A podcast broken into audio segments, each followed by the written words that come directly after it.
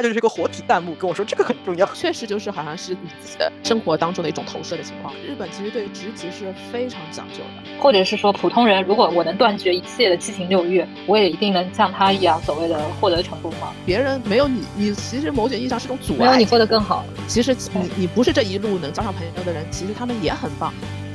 大家好，欢迎来到本次的隔壁班节目，我是今天的主持人阿文同学，我是在旅行都不忘了要录播客的花同学，我是今天喉咙又有点哑的菲菲同学。那我们今天的主题就是想聊一下前有一部大红的日剧叫《重启人生》。那么这个节目先预警一下，可能对于有些没有看过这部戏的话，会有一些剧透，那大家也可以选择那个看完再来听。然后如果对于一些已经看过，这个日剧的朋友们，那因为稍微隔的时间有点久啊，那我这边大致把剧情再简单的重复一遍，那么让大家稍微有一些些回忆。那其实他讲的是说是一个安藤英演的一个主主角叫马美，她的职业是基层公务员，未婚，和妹妹和爸爸妈妈住在一起，每天就是过着两点一线的生活，然后也有一群从学生时代就认识的 闺蜜。呃，这样的生活好像就是一下子能看到十年后的样子。结果呢，在某一天，他突然发现了发生了一个车祸。车祸以后呢，他就来到一个呃全白的空间，然后有一个工作人员告诉他他已经挂了。那么接下来就是要转世。结果他发现自己转世要将成为一个危地马拉的大食蚁兽。那么自然作为人类的他肯定是不愿意。那么工作人员给他第二条路，如果你不愿意，你也可以选择带着记忆。重新过一遍自己的人生，通过这下一辈子的那个人生呢，你可以积累所谓的阴德，以便可以转生，下一辈子转呃转世投胎成为自己想要成为的物种。那这样就开启了以自己积阴德打引号的积阴德为主线的重生之路啊。那我就想先问问大家，是怎样的契机你让你突然会想要看这部日剧呢？这部剧超火，就是作为一个。豆瓣女孩，然后我就在豆瓣上面看到蛮多人会不断的标注嘛，说看过，然后五颗星，然后危地马拉食蚁兽，就是那个时候很多就是用这一个生物作为一个梗，然后豆瓣上很多的那个状态啊之类的那种东西啊，然后我就。觉得就是看到那个危地马拉食蚁兽这个这个名词，就会觉得这部剧肯定会非常的有趣，肯定会不无聊。对，然后但是因为我平时很忙嘛，所以没有特别有一个动力要去看一个连续剧，因为会花比较多的时间。然后突然之间有一天，我那个呃从来不看书、从来不看剧、很少看剧的老公突然跟我说：“我们来一起看一部日剧吧，它叫《重启人生》。”然后我说：“啊，什么？你竟然想看？”然后他就说：“因为他是一个油管儿童，他就是每天在油管上面花。”超级多、超级多、超级多的时间，然后他在油管油管上面看了一个什么什么十分钟看完《重启人生》的那种简介，对，然后他看完之后，他竟然决定要完整的看一遍，因为就是通常他看完简介的目的就是不要看完整嘛，但是他看完那个简介之后，他竟然觉得说啊，我要把它看一遍，所以就热情的邀请我，然后我们就每一天趁小孩睡觉之后，一边吃晚饭，然后一边看一集这样的，然后一起看完了这个这个剧。我觉得的确就是我看之前就对他的期望值很高，因为他红到连我老公都知道了，然后整个豆瓣也都是他好评如潮嘛，但是我觉得看完之后。依然没有让我失望，就是他那么高的期待值，他都可以进一步的超越我的期待，这样子。所以你相当于是一口气看完，就每天用边角料时间，对吧？对对对。嗯，那菲菲同学，你这边你你是啥情况下会看呢？我就是被阿黄同学安利的呀，然后那个时候他很推荐，我就去看，我也是挺快，没几天追完的。呃，我觉得是既保持了日剧它那种有点清新的特色，同时又是我之前没有看过这类题材的一个日剧，也有创新的地方在里面，所以是挺推荐的，很值得大家看看。那那那你是一个人看的是吧？对，因为这种风格啊，我老公是没有兴趣的，就是这种他他了解他他喜欢历历史沧桑那个人。历史剧为主，对吧？要么就是大片这种。上上周他就很高兴跟我去看那什么《碟中谍》这种，那个就其实有点我陪陪他看，但是他会喜欢那种。那那你有没有看完以后再去？我是你的上线，你有没有在发展下线呢？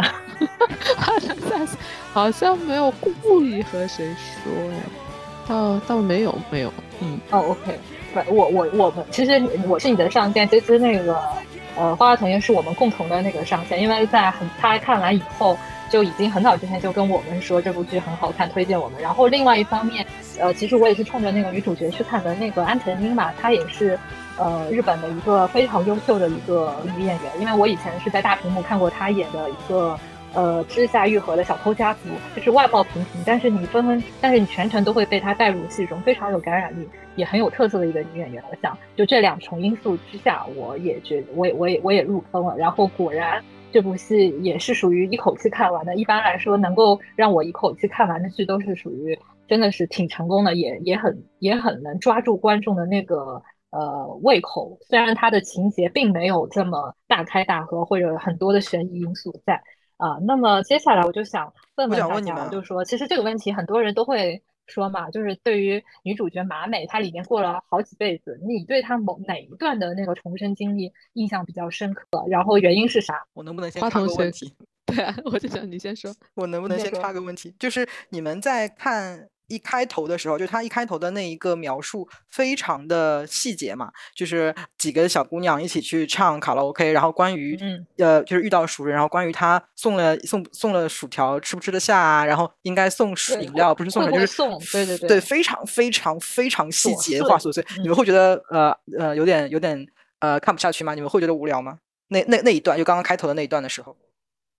哦，我先说吧。我其实觉得这个剧跟，因为一开始看之前我知道有可能是讲那种穿越剧，所以一开头的话，我是觉得其实好像更像那种日常剧，就是日剧的那种晨间剧。我没有把它往那种穿越剧的方向走。然后另外一方面就是那种很琐碎的，就会把日剧就有特色，会把人的心理活动描写出来。就包括包括他那个情节，我印象很深刻，就是他们在那个 KTV 遇到老同学了，对吧？他们就会说，一般老同学客气客气，总是会送份薯条，但是呢，他们又吃的很饱，到底要吃还是不吃？如果说他不送，那我没有这种 负担了，对吧？但是要是呃，但但是这样也显得那个同学之间好像很冷漠，所以我我一开始是觉得，呃，因为我是看过日剧的人，所以我并没有觉得太违和，而且我我看的时候是有弹幕的，就弹幕上面有些人会说，请注意这一段是一个就是呃就是后面会要考的一个重点的一个一个信息的一个一个区域，大家要留神看，所以我就想，哎，这个到底是什么情况？所以我我倒还好，我不知道菲菲同学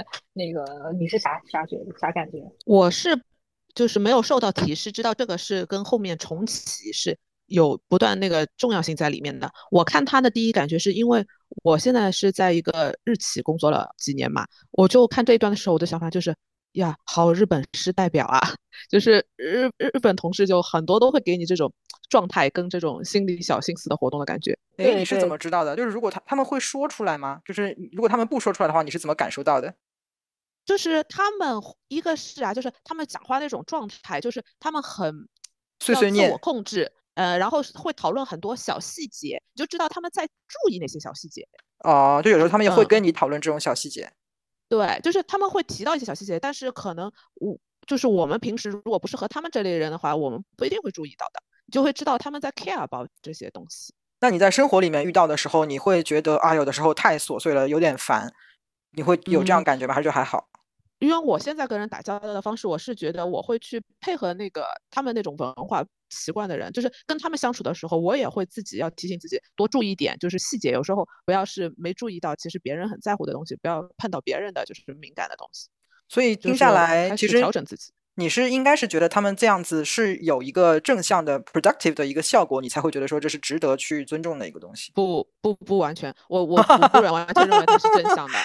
是他们的一个民族特点，而且他们很多人并不是说自己是认同这么做的。他们的教育有一个特点就是比较一致化的，是他们的教育和社会的整个氛围告诉你就是要这么做的。所以有一些人。其实他们宅文化有时候厉害，也是因为有一些人无法适应，就是无法把自己雕塑成对，所以他就干脆不参加这个游戏。嗯，哦，好好，不好意思，阿红同学，请你继续。那那你是不是觉得突然一开始投的时候有点不适应？特别是像你跟你老公一起看了，男性可能对于这种很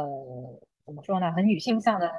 交谈，会不会有点看不下去？那个，嗯，因为。就是其实算是他拉着我去看的嘛，因为是他主要想看嘛。然后完了，他就很怕我觉得无聊，因为他知道后面是整个穿越啊什么的有的没的。然后我是一点不知道的，所以他他就他就是一个活体弹幕跟我说这个很重要，这个因为他看过那个十分钟快速嘛，所以他那些那些具体的那些大致的重要的情节他都知道。然后完了，那些 UP 主也会就是讲说啊这个细节跟后面是关联，这个细节跟跟后面是关联，所以他都知道嘛，所以他就会变成了阿黄同学那个那个活体弹幕说：“你这个要看哦，你现在不要觉得无聊，接下来这个会很重要。”他就很生怕我在那边说：“哎呀，这个我无聊不想看了。”他就他就希望我一直陪他去看嘛，所以他一直在那个那个看剧鼓励师的这样一个一个一个，反而是这样的一个状态。对。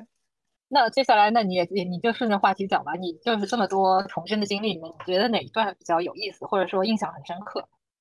嗯，我很喜欢他做。呃，制作人的那一段，因为那个看上去非常非常的有趣，那个工作就需要发挥很多的创意，然后是跟最一开始那个公务员的工作是截然相反的嘛。然后，而且他在那一那一世的那个打扮也非常的酷炫，就非常的假小子风，然后就是感觉就是一个我很我很理想的一种生活状态吧，很羡慕。就是那种干练的事业女性的一个 形象跟她的作风，对不对？然后，然后是一个不需要坐班的工作，一个非常的需要创意的一个。一个工作这样子，我对其中这一个情节里面的，就是他有一次为了回去去拯救他的那个三田大金刚的那个老师嘛，对吧？然后就想方设法把他们的档期往前赶，然后需要调动所有各部门，包括什么演员的档期啊，什么做前期的准备啊，然后最终完成他所谓的这个目标。我其实真的很佩服的，因为工作看上去很简单，但其实它是从每一个细节里面一环套一环去组成的。要想一个人去扭转整个一个大的机器的一个。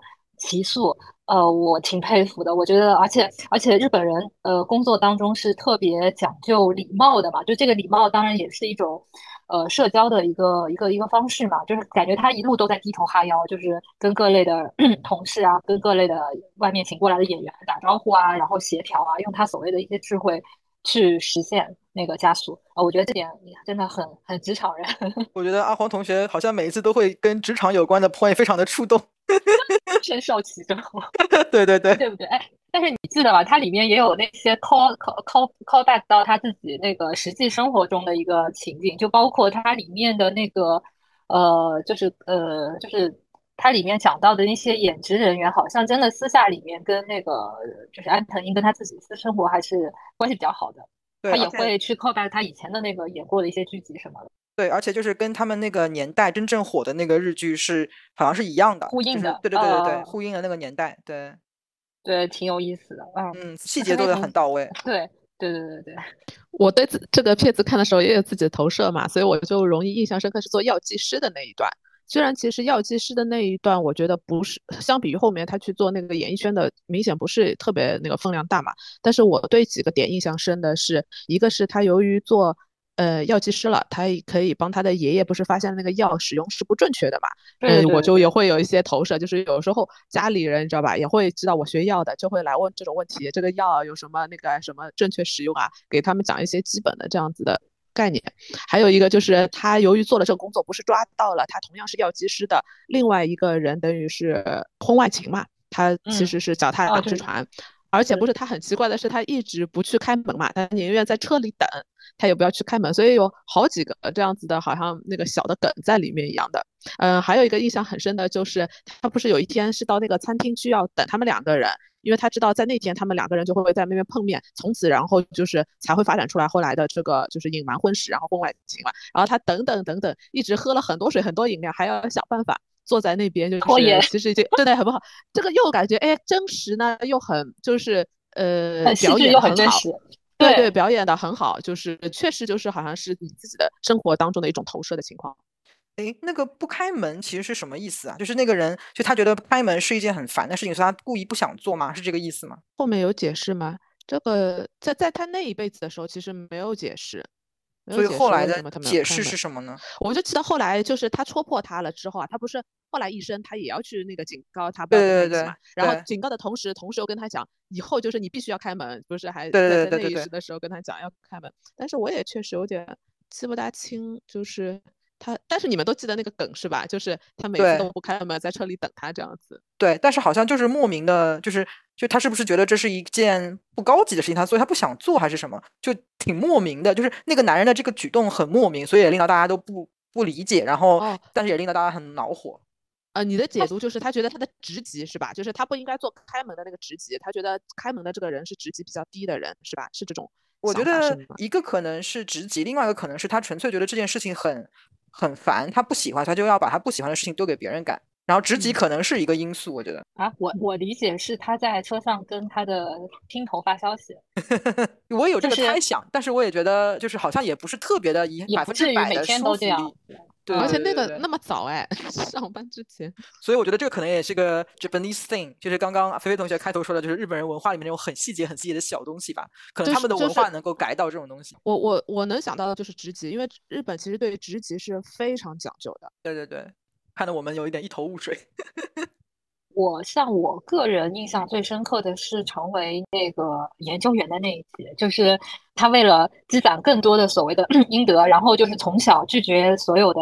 呃受干扰的事物，对吧？从小就开始学习，然后戴戴很早就学戴上了眼镜，然后因此也牺牲了自己就是原本可以一起发展成亲密好朋友的那两个。就是另外两个闺蜜的那个友情嘛，就是拒绝一切诱惑，就一一门心思读书，然后也顺理所应当的是考上了就是所谓的一流大学，然后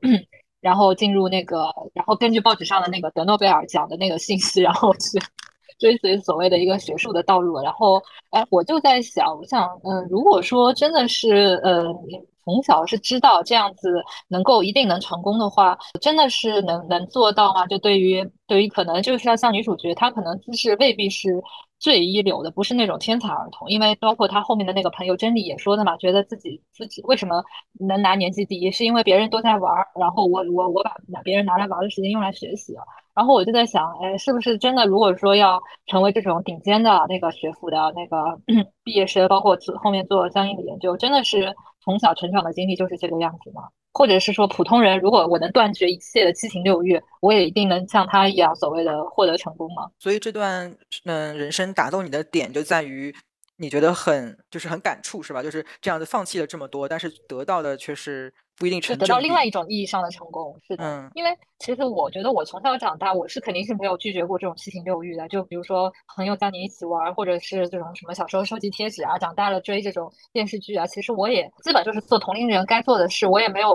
拒绝。当然后面的这种学习嘛，也就不好不坏，也就这个样子嘛。我在 想，如果给我再来一次的机会，我我把所有的这种爱好啊，跟什么所谓朋友啊这种。对啊，我就这个时间全部用在学习上，是不是我也有机会？但是这什么诺贝尔研诺诺诺诺贝尔得奖者的这种研究所的这个，但考虑这种可能性。嗯，我就觉得这一世的那个结局，就其中的一个结局，非常的，我觉得回答了你的这个，就对我来说回答了这一个疑问呢。就是他后来查了嘛，就是他后来再下意识的时候，他没有去做那个那个实验，他就觉得说，哎呀，那当时那当时在我的哦实验拯救的人，是不是就不会被拯救？结果他一看那个实验还是被别的人做出来了，而且没有了他之后，别人做的更快做出来了，就哦，是吧？我我我有点忘了，他别人比他更快，但是我记得那个就是这个发明，就这个发现还是被发现了。对，就这个样子。对对对对，还是被发现了，而且更早的被发现了，因为他然后他当当时就是说，是不是因为没有我拖后腿，所以更早的被哎所以发现了？，所以就你们接触过这种所所谓的这种学霸中的学霸，他的成长经历真的是这种断绝所有的娱乐生活，一门心思去读书的吗？不是，我有个理完全不是，完全不是，完全不是。而且我看嗯他这一时，就是我也挺被那个点打动的，就是，呃，就是也不叫打动，就是引起我的思考。就是一开始他的那一类朋友，就是那两个好闺蜜啊什么，都是搞贴纸啊什么的。后来他由于不断的学，就等于学人家学一遍，他学了三遍嘛，那肯定那个结果就不会完全一样。然后他就变成跟那个后来一起开飞机的那个人，他们因为都这样子，所以就所谓的成了学霸。但是我就也想，这个学习的这个东西啊，最起码是我自己成长经历吧。然后我我接触我能接触到那个学霸的 level，然后我我正好也是学就是生命科学一类的，我也后来因为我还去读了研究生，所以同时也是跟博士生啊什么一起，就是他们也去推进了一些对人类健康、疾病有贡献的事情。我我看下来，我是觉得做一件事情，某些人是事倍功半，有些人是事半功倍。这个跟你的天赋、跟你的能接触到的成长过程有很大的关系的。虽然你说他后来成了学霸，但是他是用了三辈子学三轮的这个来做。如果我们没有轮回，就是有他们这种所对啊，就普通的事情的话，，嗯，对你值得去花三倍的去做一件你不那么擅长的事情吗？而且其实这都是机会成本。一个是你自己做了这个事情，你你去做选择做了你个不擅长的事情，其实你剥夺了你做其他更你能事倍功半的那个事情的那个机会。还有就是这个片子，我觉得也在启示我们的是，你看，你觉得你为人类做了很大贡献吧，但是其实你没有去走这方方向的时候，可能别人那个这个设定的又一轮的那个机会的时候，发明是更早那个的，别人没有你，你其实某种意义上是种阻碍。没有你过得更好。对。哦，想起来了，想起来了。那那那你怎么知道其实你到底这个意义是什么呢？那如果我们不知道对别人的影响，我们只能着眼于自己的话，我觉得就是你找到你能事事倍功半的那个领域就好，就是对吧？嗯嗯，对。这个这个不不一定是你一定要去什么读成学霸，然后发明什么药这样子。那那问题，那我就想好奇的问大家，如果说再多说一句啊，对，再多说一句，就是还有我觉得读书啊，不是靠什么你斩断其他的兴趣爱好，把更多的时间在做题学习上面。我觉得就是所谓能学好的，我其实我接触到的。就是这，我又是那句，我接触到 level 的学霸，他们都是 work hard play hard 的人，真的不是说我不 play 只 work 的那些人，只学习的那些人。所以更让人其实更更让人了解，其实这个东西是各方面因素所造成的，并不是说一个资质比较一般的普通人靠努力去对，就是对就能对一定能对到跟别人一样的。啊！而且你的努力，你为此而做出的其他牺牲，并不一定是有意义的。无论是对你，还是对整个大大的一点范围来看，都不一定那么有意义。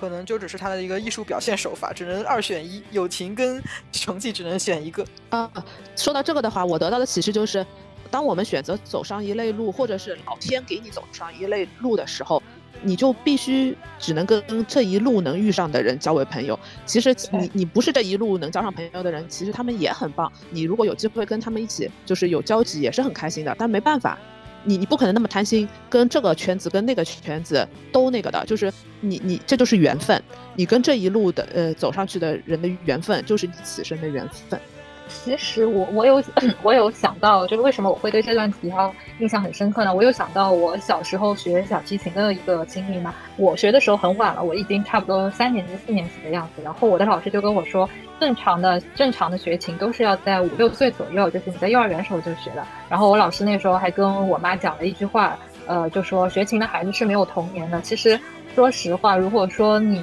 要在一个领域上走到金字塔尖的，可能真的是要牺牲挺多。挺多挺多所谓的一些外在的机会成本，就你要拒绝很多别的事物，你可能要花更多的时间在这一个在这个呃练习当中才能获得。所以可能可能我觉得我觉得对我的启示就是说，就是你一路上你可能获得一些东西，但同时你也会错失一些别的东西。但这个就是这个就是怎么说事物的规律吧，就是你只能去遵守或者接受它，对吧？这不可能又好又。又又又又练得又好，然后你同时还有时间去在别的领域获得很同样很高的挑战，我是这么认为的。哇，我觉得我们每一个人看剧的点果然真的都好不一样，都真的都是跟自己的切身的那个经历非常非常的相关，好有意思。所以也证明，所以也证明这部电视剧其实拍的很成功，就是说它能引起很大的一部分对很多不同的点都可以有共鸣。